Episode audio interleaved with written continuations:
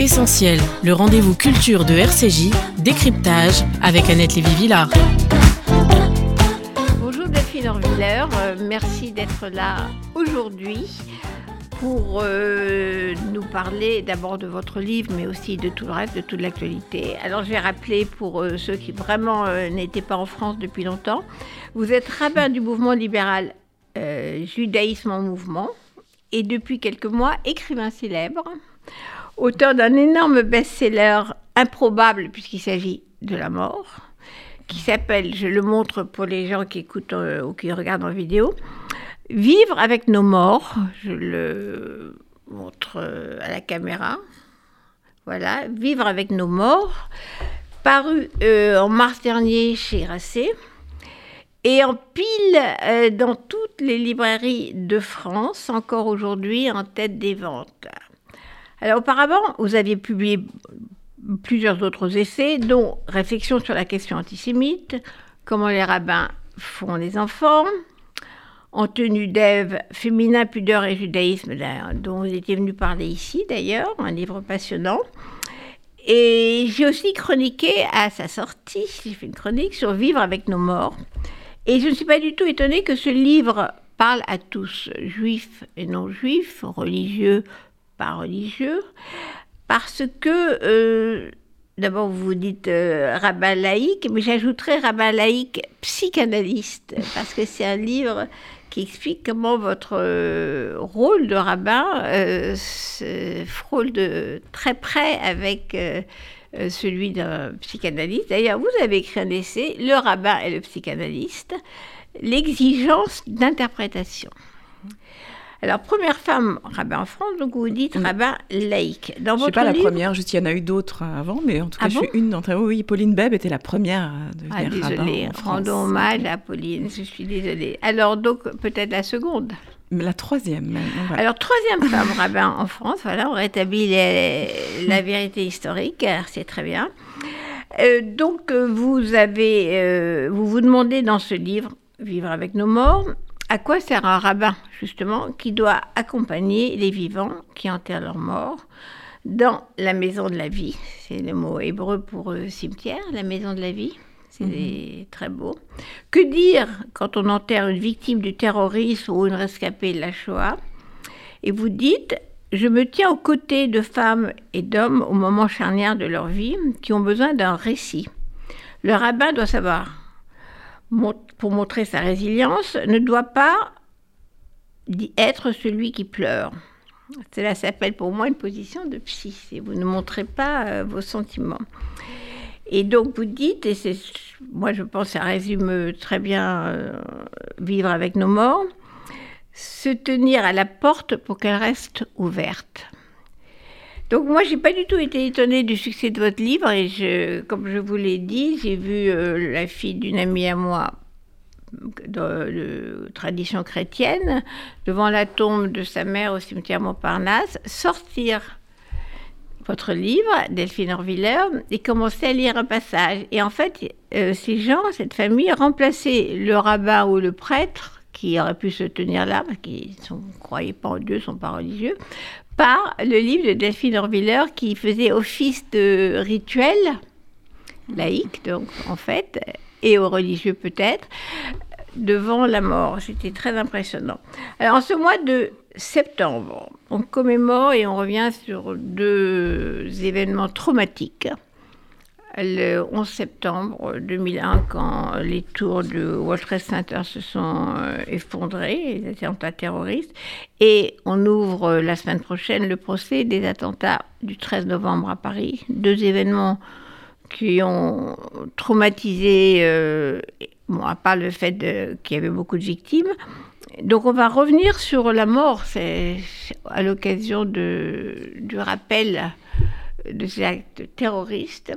On va parler des victimes, mais aussi des enfants, des victimes, des survivants, donc, et des traumatisés, des blessés. Donc, comment vous, en tant que, rabbin, vous pouvez euh, parler aujourd'hui, comment conforter euh, tous les gens qui vont revivre ces événements euh, très, très traumatisants? D'abord, merci pour euh, cette invitation et pour cette euh, présentation. Euh, moi, je dois dire, et, je ne veux pas que ça sonne comme une fausse modestie. en fait, vraiment, j'ai je, été très surprise, moi, par le succès, du, livre. Vraiment, je, j'avais, je m'étais effectivement fixé comme but en écrivant ce livre, un livre écrit par un rabbin sur la mort, que ce soit ni un livre triste, ni un livre seulement pour les juifs. Et, euh, en fait, euh, c'est vrai que je, suis heureuse de voir que le livre a parlé à une population euh, très large, bien au-delà, bien sûr, de, des juifs, de la communauté juive. Et j'étais heureuse aussi de voir que beaucoup de gens ont trouvé que le livre n'était pas était en fait plutôt même parfois prêté à sourire, était un livre rempli de vie et j'étais heureux qu'il y ait eu cette réaction, mais je m'attendais pas à ce qu'elle ait cette proportion-là. Je vous cache pas que je reçois un courrier considérable. J'essaie de répondre à la plupart des lettres que je reçois, mais c'est à ce chiffre, voilà, pas des centaines de lettres de gens qui m'écrivent et c'est ça qui est le plus euh, bouleversant et troublant pour moi, des gens qui me racontent pas seulement la réaction à la lecture du livre, mais les propres deuils qu'ils ont eu à traverser. Et en fait, quand les gens me racontent leur deuil, me parlent de leurs fantômes, en fait, de ce qui les hante, de la mort qui a surgi dans leur vie, en fait, ce qu'ils me racontent, c'est que dans nos sociétés, il n'y a pas d'endroit où placer cela. En fait, alors certes, certains vont aller voir un psy, un psychologue, un psychanalyste, mais beaucoup finalement me confient que ces secrets avec lesquels ils vivent, les constituent, sont essentiels dans leur existence, mais ils ont nulle part où les poser euh, par la parole, par le récit, par la narration. Et je pense que le succès du livre a quelque chose à voir avec cette porte ouverte pour que chacun puisse avoir le droit de parler des deuils qui l'ont construit. Alors ça peut sembler étrange parce que quand on pense au deuil et à la mort, on s'imagine que ce n'est que de la destruction. Alors qu'en fait, quiconque a traversé des deuils, et en réalité je crois que personne n'en a pas traversé. En fait, chacun d'entre nous sait que dans les deuils que nous avons à vivre, quelque chose de la destruction qu'ils engendrent est en réalité constructeur pour nous. C'est-à-dire fait que on s'érige d'une certaine manière à partir de ce qui a été cassé dans nos vies et ce avec quoi il a fallu vivre. Et donc j'en arrive à votre question. En fait, euh, ces deuils qui sont des deuils à la fois personnels et collectifs auxquels vous faites référence, que ce soit euh, le 11 septembre ou les attentats terroristes qu'on a vécus, euh, pour certains dans notre cher et pour d'autres, voilà, comme un deuil national ou international, on est tous conscients qu'ils ont créé une situation euh, qui nous a reconstruit autrement. C'est-à-dire que les sociétés euh, qui se sont éveillées au lendemain euh, de ces drames ne pourront plus être celles qu'elles étaient avant. Et donc, en fait, c'est la raison d'être de ce titre quand on dit vivre avec nos morts. Pour moi, le titre, il avait un sens si on le comprend comme un comment on fait pour vivre avec? Ce qui nous est arrivé. En fait, comment on fait pour survivre à, euh, aux cassures, aux deuils, aux blessures euh, qui nous a fallu traverser. Bah, c'est un livre sur la vie. C'est pour ça que les gens se cramponnent à ce livre, parce que ça les aide à vivre. Hmm. Oui, en fait, je, je crois que en fait, ce que j'ai essayé de dire effectivement dans le livre, c'est que on ne sait pas parler de la mort. En fait, parler de la mort, c'est quelque chose qu'on ne sait pas faire parce que la mort échappe au langage. On en a tous fait l'expérience quand on entre dans une maison d'endeuillés, par exemple, quand on veut aller réconforter des endeuillés, on se rend vite compte que on a tendance à dire des bêtises ou alors des choses maladroites ou alors on ne sait pas du tout quoi dire. Mais en fait, le langage est toujours assez euh, euh, décalé, faux et même parfois déplacé quand il s'agit de parler de la mort. Par contre, ce qu'on peut faire quand la mort est là, c'est de parler de la vie, c'est de parler de ce que fut la vie des gens qui nous quittent, rendre hommage à tous les éléments de leur vie et surtout s'efforcer de ne pas raconter leur vie uniquement par le drame de sa fin, mais raconter, ce que je dis dans le livre, c'est qu'il faut s'efforcer de raconter tout ce qui dans la vie a été sans fin, tout ce qui a été infini, euh, pouvoir raconter parfois la vie des gens euh, sous le mode de voilà de euh, d'une comédie, d'une comédie romantique, d'un western, enfin d'un thriller, on peut raconter, et c'est ce que je nous souhaite à chacun d'entre nous qu'on puisse raconter nos vies dans des registres très différents qui ne nous résument pas au tragique de notre disparition. Un petit mémorial pour chacun. Oui, et c'est important parce que vous voyez, aujourd'hui, beaucoup de gens se posent la question par, par exemple dans le cadre de cette pandémie. Euh, beaucoup de gens, des politiques, même à l'échelle internationale, se sont demandé comment il fallait commémorer les victimes euh, du Covid. Alors ça a été fait dans d'autres pays, aux États-Unis, on l'a vu notamment, et dans d'autres pays. Des pages entières dans les journaux. Voilà, ou des, bougies allumées, des commémorations nationales. Et on s'est beaucoup posé la question en France de ce qu'il fallait faire, de qu'est-ce qui était juste, etc. Mais en fait, tout l'enjeu et toute la difficulté d'organiser de telles commémorations, c'est qu'on est facilement noyé dans des chiffres, dans une espèce d'anonymat, de pendant toute la pandémie, chaque semaine, on nous annonçait un certain nombre de morts par jour, par semaine, par mois, qui noyaient dans voilà, une espèce d'anonymat, qui faisait perdre aux gens leur visage, leur histoire, leur récit. Et ce qui est dur dans la commémoration, c'est de s'assurer que les gens qui sont partis conservent vraiment euh, à nos yeux un visage, un récit, quelque chose, la complexité des facettes de leur existence. La vie en hébreu, c'est un mot qui existe qu'au pluriel, euh, c'est fait partie de ces magies, entre guillemets, de la langue hébraïque, de cette poésie-là. Certains mots n'existent qu'au pluriel, le mot vie est l'un d'entre eux. Ça n'existe pas d'avoir une vie, on a tous des existences. C'est toujours au pluriel. Ça n'existe, oui, on peut pas, on peut pas dire Chaim n'existe pas au singulier. En fait, quand je dis ma vie, je dis toujours mes vies en hébreu. L'adjectif sera conjugué au pluriel. Il n'y a pas de il n'a pas de possibilité dans cette langue de parler de la vie au singulier. Donc théoriquement, il faudrait pouvoir euh, compter la vie de chacun, de chacune des victimes, que ce soit euh, euh, du 11 septembre, du Bataclan ou du Covid. Ça serait ça qui, qui serait continuer à vivre. Oui, en fait, c'est pouvoir penser à chacune de ces vies, et même pas que cela, penser peut-être aussi à, à, à ce que la vie n'est plus parce qu'ils ne sont pas là. Vous voyez, je, ces derniers jours, en me préparant à l'ouverture du procès, euh, euh, j'ai tout à coup entrepris de relire euh, le sermon que j'avais écrit le soir des attentats de novembre 2015. Il se trouve que c'était un, vendredi. soir, oui. Un vendredi 13 novembre. Et en fait, je me suis dit, tiens, on était à quelques heures des, des attentats, et en fait, j'ai relu le sermon que j'avais écrit et c'était très troublant pour moi parce que ce soir-là, je commentais un extrait de la Genèse. Il se trouve qu'on lisait la paracha Toldot, mais j'avais voilà, je commentais un extrait de la Genèse où je parlais, vous en souvenez peut-être, du, frat, du fratricide fondateur dans la Genèse, euh, tue Abel.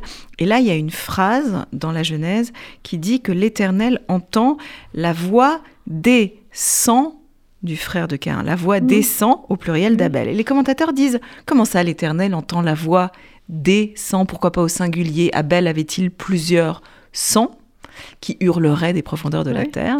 Et la réponse des commentateurs, c'est que ce qui crie des profondeurs de la terre, c'est pas simplement la vie d'Abel qui s'est interrompue, mais la vie de tous ceux qui auraient dû naître de lui et qui ne viendront pas au monde.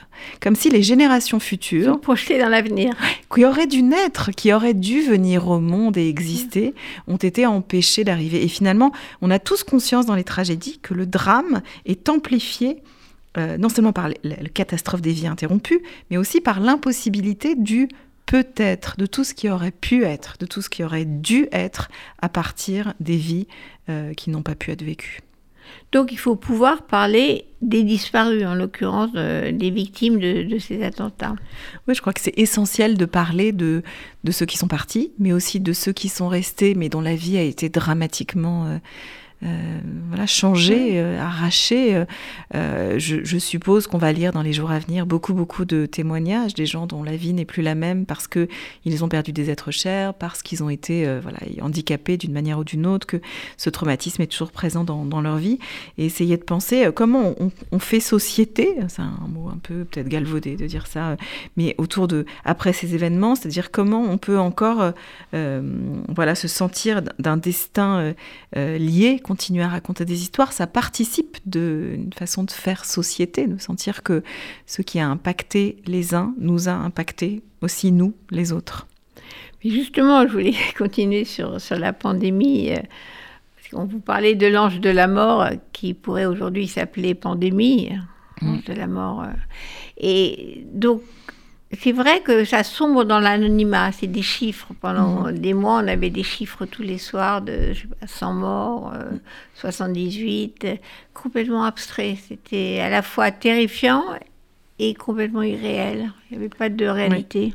Oui, à la fois on était hanté par ces chiffres mystérieux. C'est amusant, il y a un ami en Israël qui m'a envoyé cette espèce de jeu de mots étrange et enfin jeu sur les lettres. Quand on écrit en hébreu Covid et qu'on retourne les lettres, on obtient 10 books. Ah oui. c'est écrit à l'envers d'e-book, vous savez, c'est c'est comme un, fantôme, d'une certaine manière, selon la mystique juive. Le, c'est quoi le e-book C'est une présence qui nous hante, qui se colle à nous, à notre âme, et qui euh, euh, vit à nos côtés ou en nous. Et on voit bien comment ce, ce, virus, finalement, euh, fait d'e-book dans nos existences, qu'en fait il vient hanter euh, euh, nos histoires, notre façon d'être au monde. Mais, mais, c'est à la fois réel et fantasmatique. Dans le cas du Covid, les gens d'ailleurs nient, la maladie parce que voilà, on s'est dit bon, les gens sont morts, mais on ne sait pas qui c'est, on sait pas. Très, ça reste toujours virtuel quelque part, à moins que ça soit le voisin de palier. Oui, je crois que ça. Il y a d'abord il y a un réflexe humain de vouloir tenir ça à distance, cette idée que ça ne nous concerne pas vraiment jusqu'au moment où un de nos proches euh, est touché. Une fois, et on le voit bien aujourd'hui, euh, il y a beaucoup de gens qui sont dans un déni, on en parlera peut-être, mais enfin on voit parmi pas beaucoup de gens qui, qui manifestent euh, pour une raison ou pour une autre contre ce pass sanitaire. Il y a beaucoup de gens, c'est troublant de voir à quel point ils sont dans un déni absolu de euh, la réalité des effets de, de ce virus, de la réalité scientifique aussi des effets bénéfiques du vaccin. Un déni de la science. Oui, un déni de la science, du savoir. En fait, ils ne, dans tous les sens du terme, ils ne veulent pas savoir. Voilà. Ils veulent. C'est comme s'ils nous disaient, je ne veux pas savoir. Ils veulent croire autre chose. Oui, volonté de se voir. Est-ce que vous avez été surprise, euh, Delphine Dorviller, par euh, le retour ce refoulé antisémite avec l'étoile jaune. On revendique euh, la résistance Résistance contre quoi? Contre le virus. Euh, mm. L'ennemi, c'est le virus, euh, ou c'est le vaccin. Dire, pour eux, c'est le vaccin. Donc la résistance contre le vaccin. De ces, choses euh, très archaïques mm. qui ressortent, mm. en particulier avec l'antisémitisme qui va avec. C'est toujours la peste. La peste, il y a des juifs qui sont derrière la cause de la peste. C'est très étrange quand même ce retour. J'aimerais bien vous dire que je, ça m'a surpris tellement c'est décalé et absurde et incompréhensible. Surgit voilà le motif antisémite au cœur de ces autres revendications. De la même manière, d'ailleurs, vous vous en souvenez qu'il avait surgi au cœur des manifestations des Gilets jaunes. On avait tous eu le sentiment que, au cœur de ces manifestations les week-ends, on comprenait pas pourquoi tout à coup l'élément, euh, les slogans antisémites avaient surgi a priori au cœur d'une problématique qui n'avait rien à voir avec les juifs. Et pourtant, c'est pas surprenant, c'est-à-dire que moi j'ai pas été surprise parce qu'en fait au cœur de euh, ces moments où surgit euh, le langage antisémite et la rhétorique antisémite, elle a toujours ou très souvent en tout cas quelque chose à voir avec euh, la volonté de certains de s'imaginer que c'est la faute d'un autre et qu'en réalité il y a quelqu'un d'autre qui tient les ficelles de leur existence et qui les manipule et qui contrôle leur vie. Et finalement face au manque de contrôle sur ce qui leur arrive, il est beaucoup plus simple dans une forme de déresponsabilisation de dire que je ne suis pas responsable de ce qui m'arrive. Par contre, certains, les puissants, mais qui, comme le dit le slogan euh, antisémite, il y a forcément quelqu'un, parce que la réponse au qui, c'est quelqu'un, il y a forcément quelqu'un, les puissants, l'élite, les Rothschild, la banque, enfin là on pouvait le décliner, qui, qui, est, qui lui est aux commandes de la situation, maîtrise et manipule. Et bien évidemment, le juif est toujours la figure qui est associée à la manipulation du monde. Si vous regardez, alors j'ai beaucoup écrit là-dessus dans mon livre Réflexion sur la question antisémite, mais quand vous regardez les caricatures des, antisémites à travers l'histoire, outre le grand nez dessiné, il y a toujours des très grandes mains. C'est-à-dire que les juifs sont toujours représentés comme ayant des doigts crochus et très très longs. Pourquoi? Parce que ils manipulent. Voilà, ils sont la puissance euh, qui, voilà, qui en contrôle et qui avec ses mains manipule le monde et la finance et les puissants et l'élite. Et c'est jamais complètement euh, anodin. Voilà, quand on donc bien entendu. Euh, on peut avoir une critique vis-à-vis, euh, sais pas, des systèmes euh, bancaires, des systèmes de lobby, des systèmes... Mais, mais s'imaginer que quand on tient ce discours, ça n'a rien à voir avec de la rhétorique antisémite, c'est soit de la naïveté, soit de la mauvaise foi.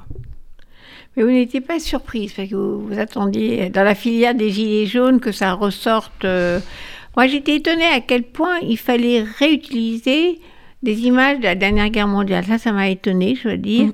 Euh, bon, se coller une étoile jaune pour montrer qu'on est persécuté, euh, parler de la croix de Lorraine pour montrer qu'on est nouveau résistant pour la liberté contre l'occupant. Mm. En fait, c'est complètement fascinant. Oui, c'est surtout plus que fascinant, je dirais. C'est abject en réalité. Bah quelque chose de, totalement euh, abject parce que c'est euh, à la fois une négation historique de, voilà, tout simplement de la vérité de l'histoire, de la vérité d'un traumatisme qui n'est pas le traumatisme des juifs et de la communauté juive, qui est un traumatisme historique, national, international, collectif. C'est le minimiser et c'est effectivement relativiser ce qui s'est passé euh, en mêlant tout, en voilà, en, en utilisant ces symboles en, profanant quelque chose qui est un, sacré collectif, encore une fois, qui n'est pas le sacré des Juifs et de leur histoire, qui est le sacré collectif de notre histoire. Des hommes ont fait ça à d'autres hommes, il y a une leçon pour l'humanité à tirer, et quand on est capable de la piétiner en voilà déplaçant ce symbole pour tout à coup le greffer sur une situation qui n'a rien à voir, il y a là quelque chose à la fois oui, vraiment d'ignorant et d'abject.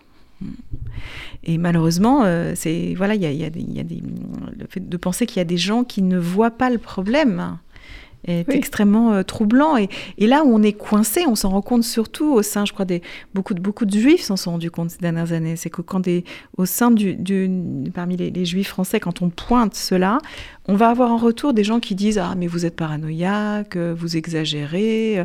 Vous c'est tout un discours où en fait enfin là, voilà. Euh, c'est écrit mais la pancarte avec des noms juifs. Bien sûr, je pense qu'il faut il, faut percevoir euh, ce qu'est le langage antisémite. Il y a quelqu'un qui a euh, très bien écrit là-dessus, c'est Stéphane Habib qui a écrit sur le langage antisémite. c'est pas caché derrière l'antisionisme parce qu'il y a eu toutes ces manifestations en fait anti-juives au nom de la Palestine, contre le sionisme, pour pas dire contre les juifs. Là, non. Là, il pancarte avec des mm. non-juifs qui seraient, mais qui, qui seraient effectivement accusés de manipuler euh, mm. euh, ce virus euh, pour enlever leur liberté aux Français. Bon, là, là c'est plutôt carré, quoi. Oui, mais à la fois, c'est intéressant parce que c'est pas complètement déconnecté, entendons-nous bien. Bien sûr qu'on peut avoir des critiques vis-à-vis, mm. encore une fois, on va pas rentrer dans le sujet de critique vis-à-vis -vis de la politique israélienne, etc. Mais souvent, l'antisionisme de certains, qui est bien entendu on l'a souvent dit, et c'est indéniable, une forme de cache-sexe de l'antisémitisme. Euh, l'antisionisme est basé sur une même logique, à savoir l'idée que les sionistes sont en contrôle. C'est-à-dire qu'il y a, euh, ils sont dans une situation de pouvoir. Les juifs, hein, oui, oui, mais c'est la même rhétorique. En fait, c'est une accusation de. Après la dernière guerre, justement, un tabou sur l'antisémitisme qui faisait qu'on n'osait pas dire publiquement euh, du mal des juifs. Donc sionisme, sioniste et sionisme, ça servait bien de cache-sexe à mhm. l'antisémitisme qui était là. Hein. bien sûr, mais je pense qu'il faut tendre l'oreille au fait que le point commun entre toutes mm. ces critiques euh, ou ces manifestations-là, c'est que elles accusent toujours le juif d'être en embuscade derrière le pouvoir, soit de manipuler le pouvoir, soit de l'avoir tout court, euh, et effectivement de s'infiltrer dans tous les sens du terme. C'est-à-dire, en fait, on a toujours, et ça a été vrai au Moyen Âge déjà, on accuse les Juifs de s'infiltrer dans la pensée, de s'infiltrer dans la théologie, de s'infiltrer dans les, dans les puits, c'est-à-dire de contaminer les sources, d'apporter des maladies. Un virus. En fait, voilà, d'être d'être un, élément viral, voilà, c'est-à-dire qui contamine euh, et qui et, et, donc c'est un point commun, ça, vous d'être un élément mm. euh, infiltrant, perturbant, manipulant. C'est du bon vieil antisémitisme. C'est pour ça que moi, je me suis toujours méfiée de, voilà, de la question du nouvel antisémitisme, parce qu'en fait, quand on parle souvent du nouvel antisémitisme, comme on, l'a fait, ces dernières années, en fait, on fait comme si c'était un autre, alors qu'en fait, voilà, l'antisémitisme, certes, il est toujours mutant, mais il se nourrit d'un même discours. oui, et il est voilà. L'antisémitisme mutant, mm. mais mais qui résiste euh, aux âges, qui continue. Hein. En fait, il, ne peut pas euh, disparaître. Souvent, les gens demandent est-ce qu'à un moment donné ça s'arrêtera? Non, parce que ça mutera toujours. Ce que l'antisémitisme vient raconter, c'est une espèce de crise existentielle que traverse un individu, une famille, un groupe, une nation, euh, quand il n'est pas capable de faire face à sa responsabilité. À partir du moment où vous ne voulez pas reconnaître que vous pouvez prendre en main votre destin, faire avec, comme on le disait tout à l'heure, ce qui vous arrive. Et quand vous, vous préférez vous raconter l'histoire comme étant entre les mains d'un autre, qui vous, oui, le complot, Il, nous manipule, il nous usurpe, il nous vole, il nous voilà, ils sont là où je devrais être, ils ont ce que je devrais avoir. Vous connaissez voilà cette rhétorique traditionnelle du complotisme et de l'antisémitisme. C'est une rhétorique du refus de responsabilité. Et on le voit avec les antipasses et les anti-vaccins. Alors, je voulais euh, parler d'un sujet euh, qui nous est cher, les femmes. Mhm. On va sortir, même, on va essayer de sortir de la mort si on peut, cinq minutes, mais peut-être pas. Euh, donc sur les femmes, alors je rappelle que vous avez écrit un livre dont j'ai parlé ici, que j'ai beaucoup aimé, en, tenue d'Ève, sur la question des images des femmes et dans la religion on parlait du judaïsme et c'est évidemment dans tous les monothéismes. Alors, L'histoire des femmes, finalement, j'ai toujours pensé que c'était l'idéal d'une certaine façon, c'est-à-dire que quand même c'était euh, deux pas en avant, un pas en arrière, mais là on est quand même euh, troublé par ce qui se passe euh, au nom de la religion, justement, en Afghanistan. C'est-à-dire, comme d'habitude, c'est un peu comme avec les Juifs. C'est exactement comme avec les Juifs. émissaires, numéro un. Euh, si ce n'est pas les Juifs, c'est des femmes. Mm. Mais je suis contente que vous fassiez ce parallèle, parce que moi, je crois que c'est un parallèle particulièrement pertinent. En fait, on a toujours accusé les juifs et les femmes de la même chose. Si vous tendez l'oreille vers la rhétorique euh, misogyne traditionnelle, qu'est-ce qu'on reproche aux femmes? D'aimer l'argent, d'aimer la proximité du pouvoir, d'être hystérique, de manipuler, voilà, d'être des manipulatrices. Et en fait, vous pouvez presque transposer mot pour mot tout ce que je viens de dire à de la rhétorique antisémite.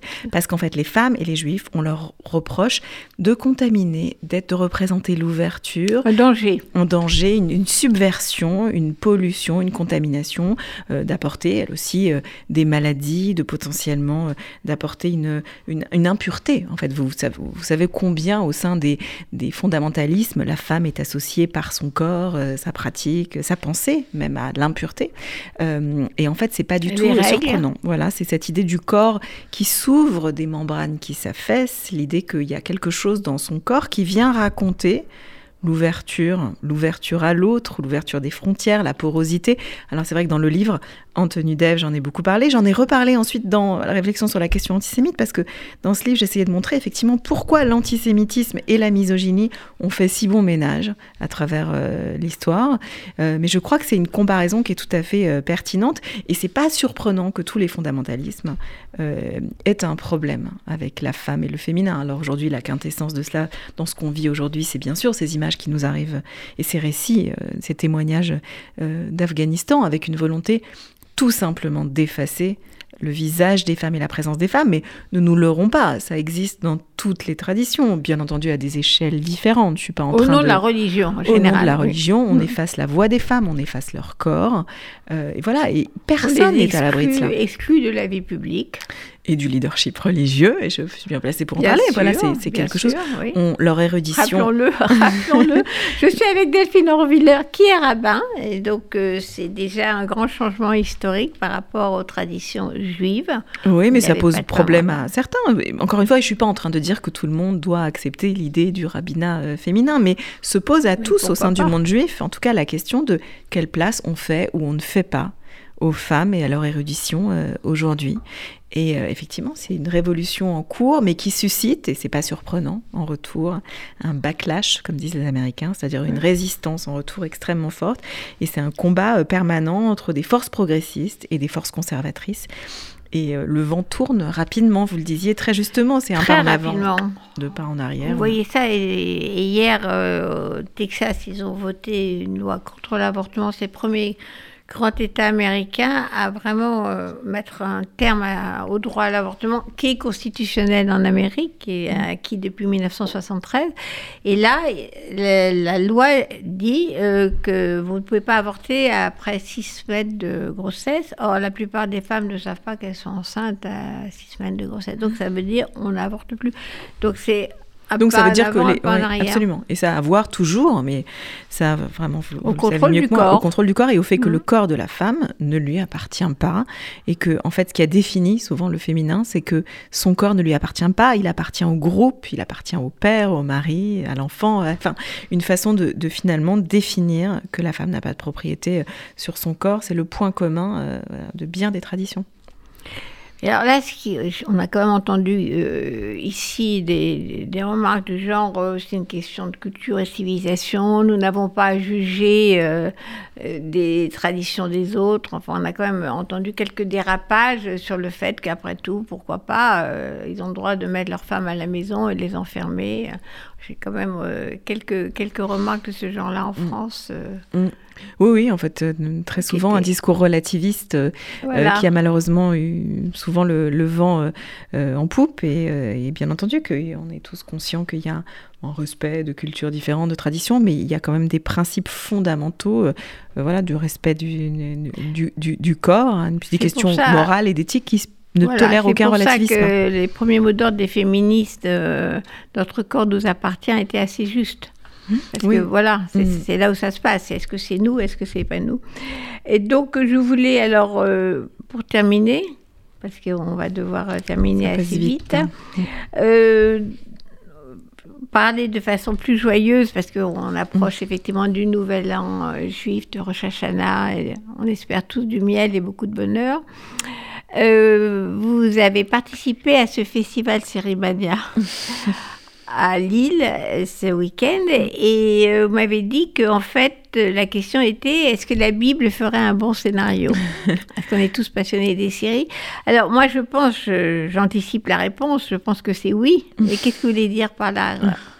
Je crois que, alors effectivement, c'était un peu un gimmick. Il y avait beaucoup de scénaristes qui étaient réunis à, Lille pour ce, pour ce grand euh, festival international des séries. Et comme vous le dites, on est tous devenus un peu accros aux séries, particulièrement euh, pendant ces moments de confinement où, la, où le, finalement nos écrans étaient devenus une fenêtre euh, sur le monde. Et donc, ils m'ont demandé de répondre à cette question que je me trouvais très amusante. Est-ce que la Bible est un bon scénario? Je crois que c'est indéniable que la Bible est un bon scénario. La preuve, c'est que quand même, ça marche depuis quand même assez longtemps. On, on est capable de réinterpréter dans le temps bien des, éléments de ce scénario qui comportent tous les ingrédients traditionnels de la série réussie, c'est-à-dire de l'intrigue, de la violence, des éléments à caractère sexuel, ce que des scénaristes appelleraient dans leur langage. De sexe, hein, quand même, finalement, dans la Bible. Et hein. puis des cliffhangers, vous savez, c'est le terme des scénaristes, pour un suspense en fin d'épisode. on pourrait... Là, voilà, on approche de Rosh Hashanah. Rosh Hashanah, qu'est-ce qu'on va lire? On va lire le moment du, entre guillemets, sacrifice d'Isaac, ou plutôt de la ligature d'Isaac, qui est le summum du cliffhanger. C'est-à-dire que vous êtes un épisode. oui ou non poignardé. Euh, voilà, Abraham a le couteau levé au-dessus de son fils attaché et jusqu'au moment où l'ange intervient pour dire stop, euh, finalement non. Fabuleux. Tu peux décrocher. extraordinaire, c'est un scénario de série. Vous avez vendu euh, l'idée ou pas encore En tout cas, on pourrait faire bien des saisons sur chaque Alors, à mon avis, on tient 10 saisons. Hein. Oui, je pense que là, ça va être euh, bon. Je pense qu'on peut tenir 40 ans comme la traversée, euh, comme la traversée du désert au, minimum. Pas 40 ans de confinement parce que si vous contiennent euh, confinement, et vous avez donné comme exemple donc Cain et Abel. Il y a beaucoup d'épisodes. Des histoires d'amour. Oui, et puis et puis des, des traversées qui n'en finissent pas en fait. Vous savez, la traversée du désert qui dure 40 ans, elle est faite de rebondissements, des Hébreux qui se plaignent que rien n'est comme ils auraient souhaité, et puis ce qui fait la clé d'une bonne série, tous les scénaristes vous le disent, c'est que les personnages principaux doivent être à la fois complexes et attachants. Et euh, je crois que dans la Bible, on a vraiment un paquet de personnages qui sont à la fois attachants, mais aussi très complexes. Il y a des failles, des vulnérabilités de ces héros qui font des séries extraordinaires. Donc je crois que la Bible est un très bon scénario, mais c'est vrai que parfois il est pardon du terme, mis en scène et joué euh, par des gens qui sont peut-être pas à la hauteur du scénario. Pas très drôle. Mm, oui, qui peut-être pas. Il y a alors quoi? Il y a beaucoup d'humour dans la Bible, mais ceux qui le lisent n'ont pas toujours euh, décidé de le comprendre. C'est bizarre parce que c'est les mêmes qui effectivement répriment les femmes et veulent euh, contrôler euh, la position des femmes dans la religion, etc. Alors que dans la Bible, il y a beaucoup d'histoires de femmes. Non seulement il y a beaucoup d'histoires de femmes, mais c'est en général les femmes qui permettent à l'histoire de rebondir, de continuer. Esther. Esther étant la quintessence de ça. Esther, elle sauve un peuple, mais on pourrait citer euh, Rebecca qui choisit qui sera l'héritier de l'alliance. On pourrait citer Tamar qui va finalement offrir une descendance à Judas, descendance qui est celle du roi David, qui est celle du Messie. Euh, j'ai beaucoup ri cet été, je fais une, une petite parenthèse de voir à quel point l'arrivée de Messi avait passionné tellement de gens. Hein. L'arrivée de Messi au, PSG. Messi, finalement, Messi est arrivé. D'ailleurs, les gens ont fait la blague aussi. Oui, oui, oui, j'imagine, mais je trouvais que c'était assez finalement, incroyable. Finalement, ils ont quand même euh, utilisé la phonétique Messi, Messi. Euh. Alors, donc, pour Rosh Hashanah, vous nous souhaitez quoi eh comme ben, année? En fait, je nous souhaite d'avoir une année bien sûr euh, sereine et, le plus, la plus paisible possible, mais d'être capable, euh, d'être d'interpréter ce qui nous arrive, parce que notre tradition euh, nous offre des outils et une force d'interprétation qui, je crois, nous permet de traverser l'existence avec tout ce qui parfois y cloche et y est caché et cassé. et donc je pense qu'il faut qu'on puisse vivre avec ce qui nous est arrivé, avec ce qui nous arrive et trouver des outils de résilience. On a beaucoup parlé de ce mot qui a été un peu peut-être galvaudé ces dernières années, mais je nous souhaite quand même à tous de trouver des éléments et des piliers de résilience dans nos vies qui vont nous permettre de sentir qu'on est debout et capable de voilà, de ne pas nier qu'on peut faire quelque chose avec ce qui nous arrive. Il n'y a que ça euh, qui nous permet de nous tenir à distance du complotisme et de la déresponsabilisation ambiante. Restez debout. Shana Tova, à vous tous une bonne très année. belle année. Alors, euh, merci Delphine Orvillard d'être passée euh, nous voir euh, à la veille de Rosh Hashanah. Vous devez être très très occupée euh, avec votre marathon euh, personnel le jour de Kippour. Et donc, je voulais, j'ai mis pour terminer cette émission The Sound of Silence Magnifique. de Simon and Garfunkel. Et c'est un, un clin d'œil parce que euh, tout ce dont nous avons parlé là de- depuis euh, le début de cette émission, euh, il s'agit de parler justement, vous expliquer que lutter contre le silence, parler que les victimes puissent parler, que les gens en deuil puissent parler, que nous on puisse leur parler. Donc il s'agit de parler, voilà, de rompre le silence. Donc c'est pour ça que j'ai choisi The Sound of Silence. À bientôt Delphine. Merci, merci beaucoup pour cette invitation. À bientôt.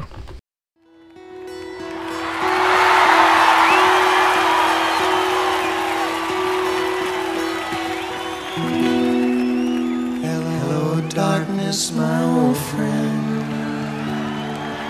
I've come to talk with you again because a vision softly creeping left its seeds while I was sleeping, and the vision that was planted in my brain still the sound of silence. In restless dreams, I walked alone, narrow streets of cobblestone, neath the halo of a street lamp. I turned my collar to the cold and damp. When my eyes were stabbed by the flash of a neon light that split the night and touched the sound of silence. And in the naked light I saw ten thousand people, maybe more. People talking speaking. People hearing without listening. People writing songs that voices never share. And no one dared disturb the sound of silence. Said I, you do not know. Silence like a cancer grows. Hear my words that I might teach you. Take my arms that I might reach you. But my words, it's like silent raindrops, fell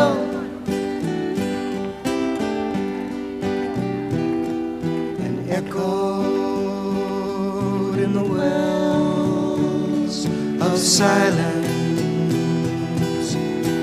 And the people bowed and prayed to the neon god they made.